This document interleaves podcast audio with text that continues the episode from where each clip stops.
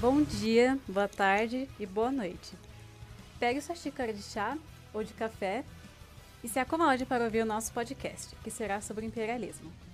Os participantes são Emily, Derek, João Carvalho, Diogo, Bruno, Matheus Novaes e Caio. Vamos lá? O imperialismo, ou também chamado de neocolonialismo, onde neo significa novo, foi uma política de expansão e domínio territorial, cultural e econômico. Era uma nova forma de colonização e também uma nova forma de obtenção de mercados consumidores de produtos manufaturados, onde se conseguia as matérias-primas por meio dessas novas colônias, que foi o que aconteceu por volta do século XIX com a África e a Ásia.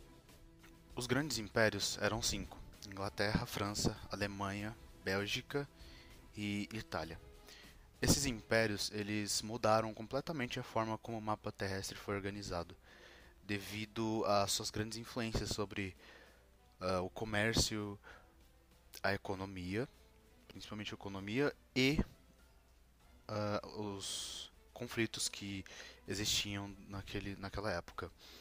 Dado esse contexto, temos a, a partilha da África e da Ásia, que se deu principalmente uh, no século XIX, ali nos anos de 1880 até 1914, que é o ano que data o início da Primeira Guerra Mundial. E os impérios envolvidos nessa, nessa disputa pela, pelo território africano são a Inglaterra, França, Alemanha, Bélgica, Itália, Portugal e Espanha.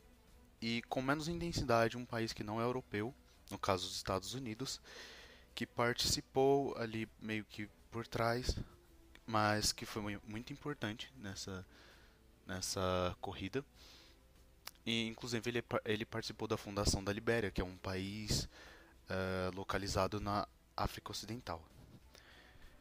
Essa partilha da, do território africano ocorreu foi uma reação uh, europeia dos países europeus uh, em busca por mercados consumidores, exploração de matéria-prima e principalmente por uh, posse de territórios africanos.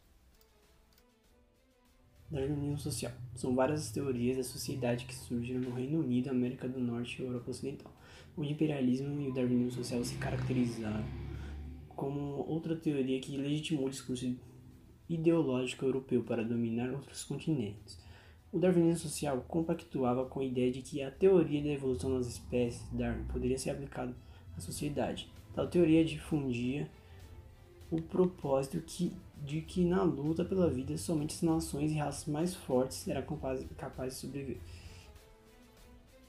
De acordo com a missão civilizadora, é, a partir da ideia do darwinismo social, os europeus eles difundiram uma ideia de que o imperialismo ou neocolonialismo seria uma missão civilizatória de uma raça superior branca europeia que levaria a civilização, que é tecnologias, formas de governo, religião cristã e ciência para os outros lugares. Segundo o discurso ideológico dessas teorias raciais, o europeu era o modelo ideal e o padrão de sociedade no qual as outras sociedades deveriam se espelhar. Para a África e a Ásia conseguir evoluir suas sociedades para a etapa civilizatória, seria imprescindível ter contato com a civilização europeia. O imperialismo na África, um dos lugares mais afetados pelo imperialismo, foi o continente africano, exatamente o local no qual foi iniciado o surto neocolonialista na segunda metade do século 1300. O surto imperialista no continente africano deu-se por manifestações de três países: o interesse dos belgas sobre o Congo, localizado na África Central, as expedições portuguesas com o intuito de expandir seus domínios no interior de Moçambique, a política expansionista francesa sobre a África. A ocupação do continente africano foi justificada como missão civilizatória, e por meio dela, as nações desenvolvidas levariam um modo de vida civilizado para os locais. Essas justificativas utilizadas pelas nações imperialistas, no entanto, elas eram para encobrir os reais interesses que eram o de promover a exploração econômica dos locais ocupados.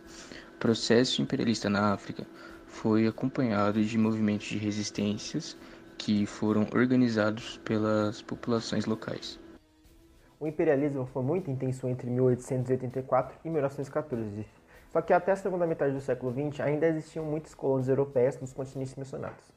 Demarcações de fronteiras artificiais que hoje em dia ainda são motivo de tensão para vários países, além da criação de nações artificiais que contribuem para a instabilidade política depois de conquistarem a sua independência. Problemas éticos surgidos por conta da política imperialista nesses locais, e se destaca o caso de Tutsi e Hutus, que é no antigo Congo belga, ou atual Ruanda, que resultou no massacre de 1994. A violência da administração colonial dos europeus sobre as populações nativas, que novamente no Congo belga é que é o destaque, por causa da administração colonial dos belgas, que foi responsável por mais de 10 milhões de mortes de pessoas. E também tem a grande exploração que levou a África a uma pobreza muito severa.